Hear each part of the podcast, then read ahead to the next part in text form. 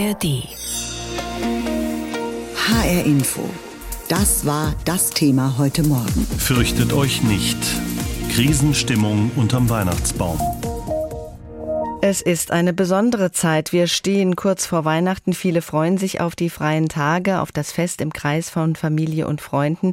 Vielleicht umso mehr, weil Weihnachten in diesem Jahr von Krisen überschattet ist. Der Krieg in der Ukraine, die brutalen Kämpfe zwischen Israel und der Hamas, die Aufrüstung überall, die Bedrohung durch Islamisten nicht nur im Roten Meer, die Erderwärmung sowieso, die Inflation.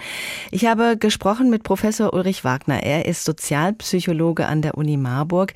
Wir sind ja jetzt schon seit mehreren Jahren von Krisen gebeutelt. Mit der Corona-Pandemie hat es angefangen. Herr Wagner, man kommt gefühlt gar nicht mehr aus diesem Krisenmodus heraus. Übertreibe ich da jetzt oder ist die Lage wirklich außergewöhnlich heftig? Wissen Sie, als Sozialwissenschaftler ist man vorsichtig damit zu behaupten, in diesem Jahr ist alles so schlimm und früher war alles besser, weil mhm. wenn man zurückblickt, taucht diese Behauptung immer wieder auf.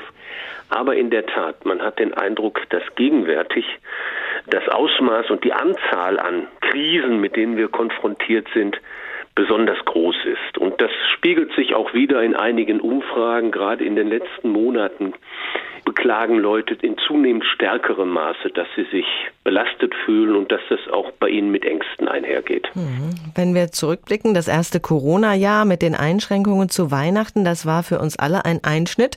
Sowas gab es ja bis dato noch nicht. Mhm. Weihnachtsfest per Bildschirm statt in Präsenz, das war nicht wirklich schön, aber irgendwie hat man es gemeinsam durchgestanden.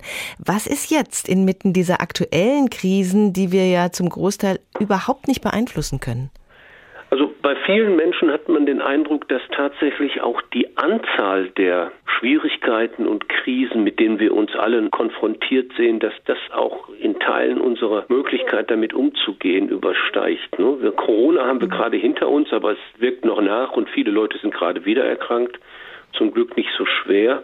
Der Ukraine-Krieg, der Krieg im Nahen Osten, Kostensteigerung, Inflation, die wir haben und durchgängig das Thema Erderwärmung und das ist natürlich für uns psychologisch betrachtet schwierig, so viele unterschiedliche Dinge gleichzeitig zu sehen. Da müssen wir manchmal auch abschalten, um mit diesem Stressniveau umgehen zu können.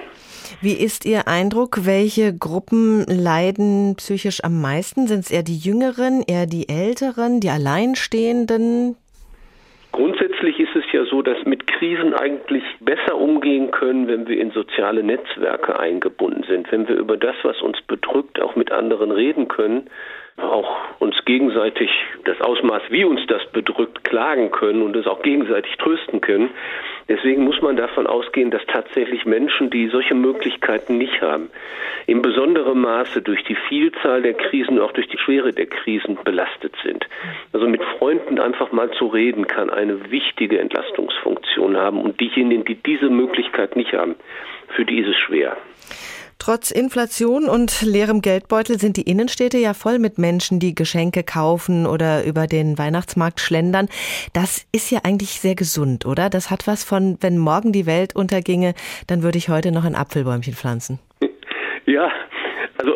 Der einen Seite haben wir natürlich auch als Bürger in einem demokratischen System die Aufgabe, uns auch mit diesen Krisen zu beschäftigen und Stellung dazu zu nehmen und unser politisches System dahin zu beeinflussen, dass diese Krisen weniger werden. Also wir haben auch eine politische Verantwortung. Aber psychologisch betrachtet haben Sie natürlich recht. Wir müssen manchmal auch abschalten, müssen manchmal auch aufhören, uns mit der Vielzahl dieser Krisen zu beschäftigen und tatsächlich uns zurückzuziehen auf ein engeres Umfeld, auf den Kontakt mit anderen den Kreis sozusagen enger machen und nicht überall die Krisen in dieser Welt zu sehen. Aber gleichzeitig ist es auch wichtig, dann trotzdem noch Kontakte zu haben mit anderen über die eigenen Probleme reden zu können. Nicht nur das Bäumchen in Isolation zu pflanzen, sondern mit anderen zusammen das Bäumchen in die Erde zu bringen. Anderen helfen. Der Deutsche Spendenrat beklagt, dass die Spendenbereitschaft der Deutschen in diesem Jahr abgenommen habe, vor allem bei der Not- und Katastrophenhilfe. Wie überraschend finden Sie das? Ja, das ist natürlich in erster Linie einmal ein Zeichen davon, dass viele Menschen auch unter der Inflation und der damit einhergehenden stärkeren finanziellen Belastung leiden und auch deshalb weniger spenden können. Ich würde das nicht interpretieren als einen Rückgang an Hilfeleistung. Weihnachten kommt, egal wie viel Krise ist. Was bringt uns das gemeinsame Feiern? Tatsächlich mit anderen zusammen zu sein, auch mal ein wenig die Möglichkeit zu haben, sich zu besinnen, nicht immer nur spontan zu reagieren, sondern mal nachzudenken, wie die eigene Situation ist. Und wichtig scheint es mir auch zu sein, darüber nachzudenken, wie man denn die Situation möglicherweise ändern kann, sich selbst ein bisschen isolieren, ein bisschen abschotten von den vielen Stressfaktoren, mit denen wir zu tun haben, aber gleichzeitig eben auch nicht einfach nur in die völlige Isolation zu gehen, sondern auch die Krisen dieser Welt im Auge zu behalten und eben als politisch engagierter Bürger, als Bürgerin auch Position zu beziehen, dann, wenn es notwendig ist. Also ein vernünftiges Maß zwischen Krisenbelastung zu finden und dem Umgang damit. Ukraine-Krieg, Inflation, explodierende Preise für Lebensmittel, Strom und Heizung. Für viele Menschen in Hessen ist das Geld wirklich knapp geworden. Jede Anschaffung muss überlegt sein, jede Ausgabe kalkuliert. Und trotzdem soll Weihnachten gefeiert werden, gerade da, wo Kinder sind. Wie schaffen Familien mit wenig Geld es, diese Festtage zu gestalten? Ursula Mayer hat sich umgehört. Pro Glühwein 4 Euro, dazu noch eine Waffel oder Bratwurst. Ein Besuch auf dem Frankfurter Weihnachtsmarkt geht ins Geld. Aber das haben Anja Gebauer und ihre Familie momentan nicht. Besuch auf dem Weihnachtsmarkt, das haben wir ausfallen lassen. Da beschränken wir uns lieber auf das Weihnachtsfest hier bei uns in der Familie. Für dieses Fest hat die Frankfurter Familie übers Jahr immer wieder Geld zur Seite gelegt. Dieses Jahr war das allerdings kaum möglich. Zwar arbeiten beide Erwachsene Vollzeit, kümmern sich beruflich um Pferde und deren Hufe und werden dafür auch ganz gut bezahlt, aber die Familie hat auch hohe Ausgaben. Sie wohnt in einem Haus mit einer alten Ölheizung und jede Heizöllieferung kostet deutlich mehr als früher.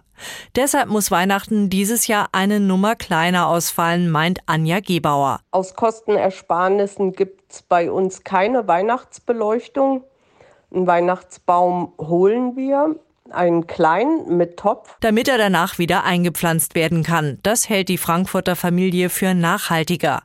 Selbst bei den Geschenken müssen sie alle Abstriche machen. Wir haben jetzt uns nur ausgedacht, dass jeder von uns zwei Paar Socken bekommt, ganz klassisch, wie das früher der Fall war, dass man Kleidung geschenkt bekommen hat. Einfach, dass irgendetwas da ist. Und unsere Kinder bekommen jeweils einen Tankgutschein also recht praktisch. Immerhin seien die schon erwachsen und würden diese Entscheidung verstehen. Für ihre Freunde hat sich Anja Gebauer ebenfalls etwas einfallen lassen und beschenkt sie mit selbstgezogenen Pflanzen. Mit kleinen Gesten will Anja Gebauer für weihnachtliche Stimmung sorgen. Etwas bedrückt denkt sie an früher. Früher, als die Kinder noch klein waren, haben wir uns so mit der engen Familie immer einen Weihnachtsurlaub gegönnt. Wir sind weggefahren, hatten uns ein Ferienhaus gemietet. Das wäre zur jetzigen Zeit überhaupt nicht drin. Auf ein schönes Festmahl will Gebauer definitiv nicht verzichten, nachdem sie das ganze Jahr über am Essen gespart und gerade beim verhältnismäßig teuren Fleisch immer auf Angebote geachtet hat. Da haben wir jetzt nicht gespart. Wir haben uns eine schöne Weihnachtsgans bestellt.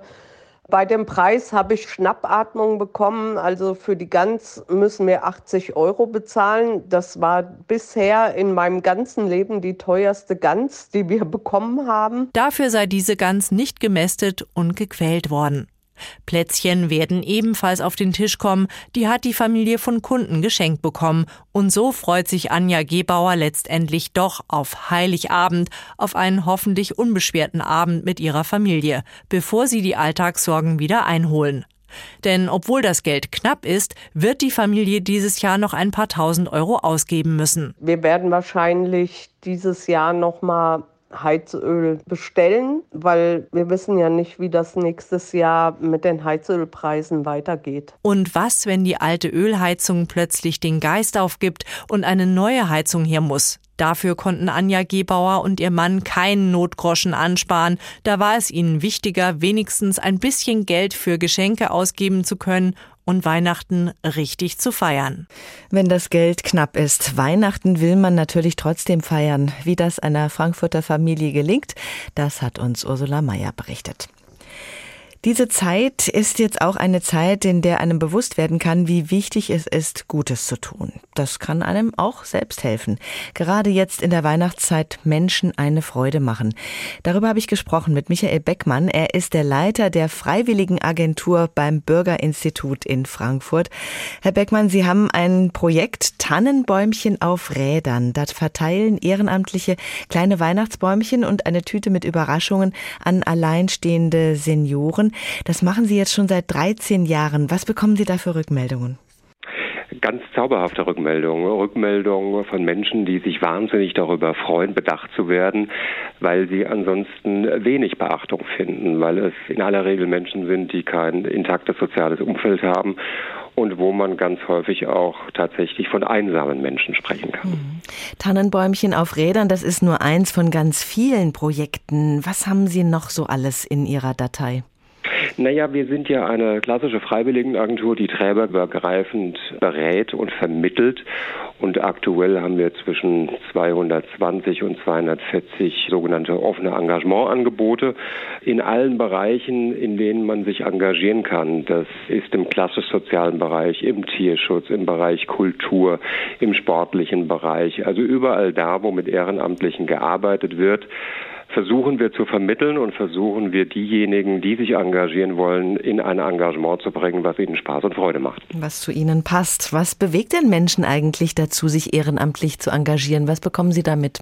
Es sind relativ viele Beweggründe. Selten ist es, ähm, wie ich es immer nenne, Altruismus in Reinform. Übergeordnet möchten Menschen, die sich engagieren, schon Gutes tun für andere, aber sie wollen sich selbst auch etwas Gutes tun. Sie wollen sich, wenn wir von Menschen sprechen, die aus dem aktiven Berufsleben ausgeschieden sind, vielleicht noch einbringen mit ihren Kompetenzen.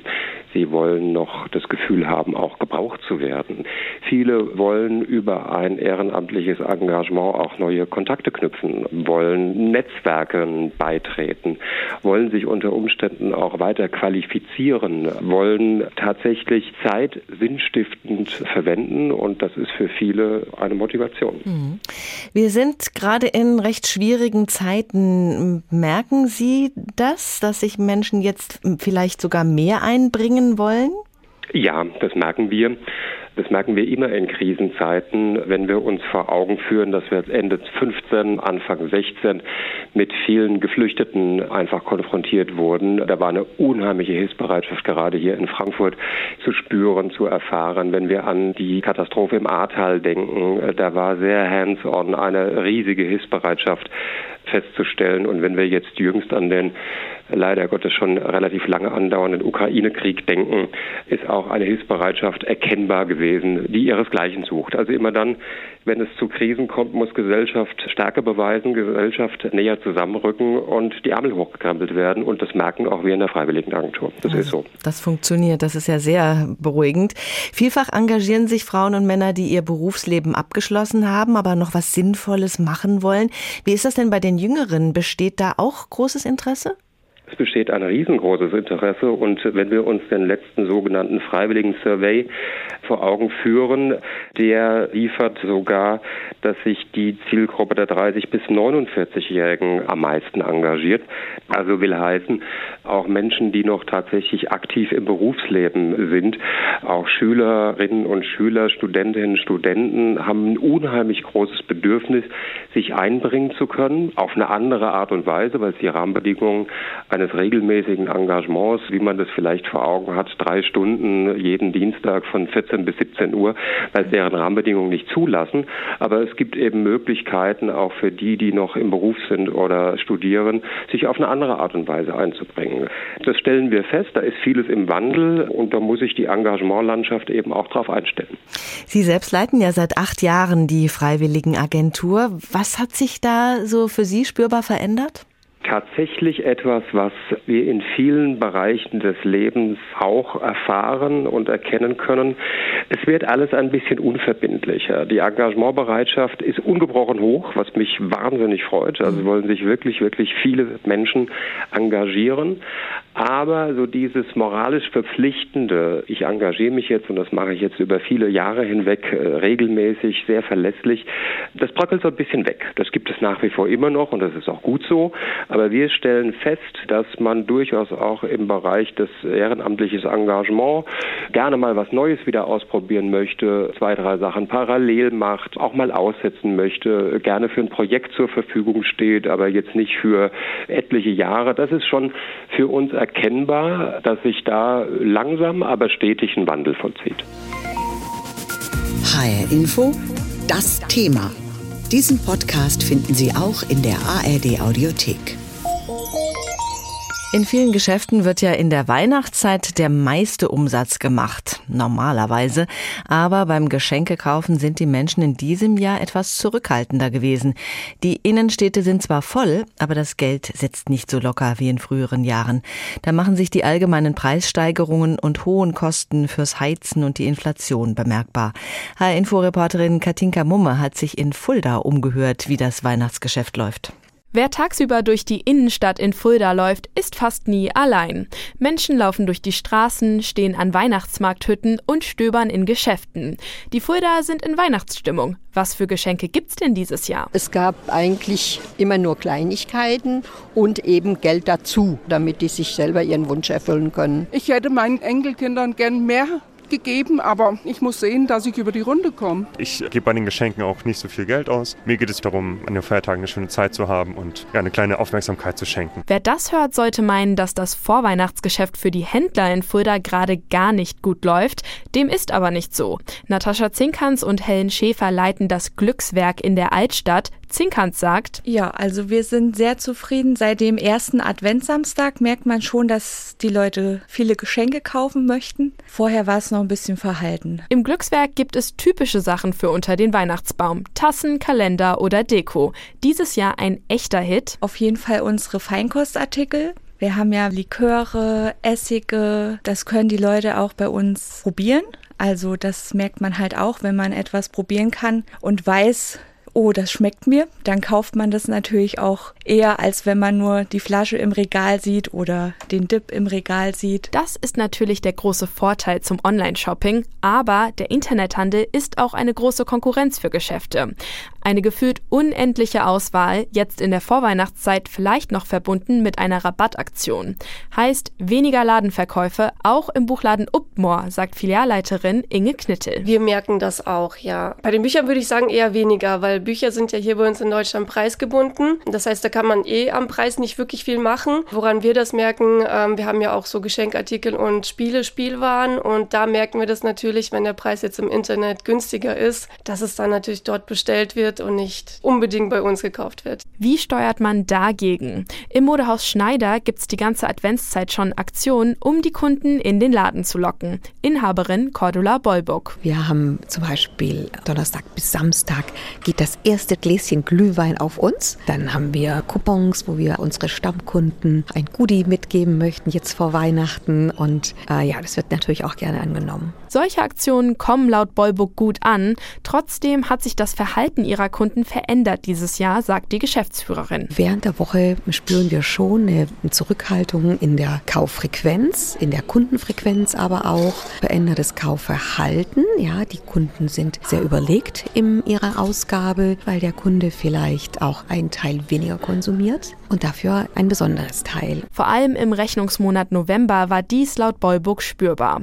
Dass steigende Energiekosten und Inflation einen Einfluss auf das Kaufverhalten der Menschen haben, sei aber kein neues Phänomen, sagt Buchladenleiterin Inge Knittel. Also eigentlich schon das ganze Jahr über haben wir gemerkt, dass es doch ein bisschen weniger geworden ist insgesamt. Auch zum Beispiel Ostern oder Kommunion auch weniger geworden ist als sonst die letzten Jahre. Wir haben uns irgendwie irgendwo schon drauf eingestellt. Im Endspurt für die letzten Weihnachtsgeschenke hoffen alle Händler nochmal auf viele Kunden.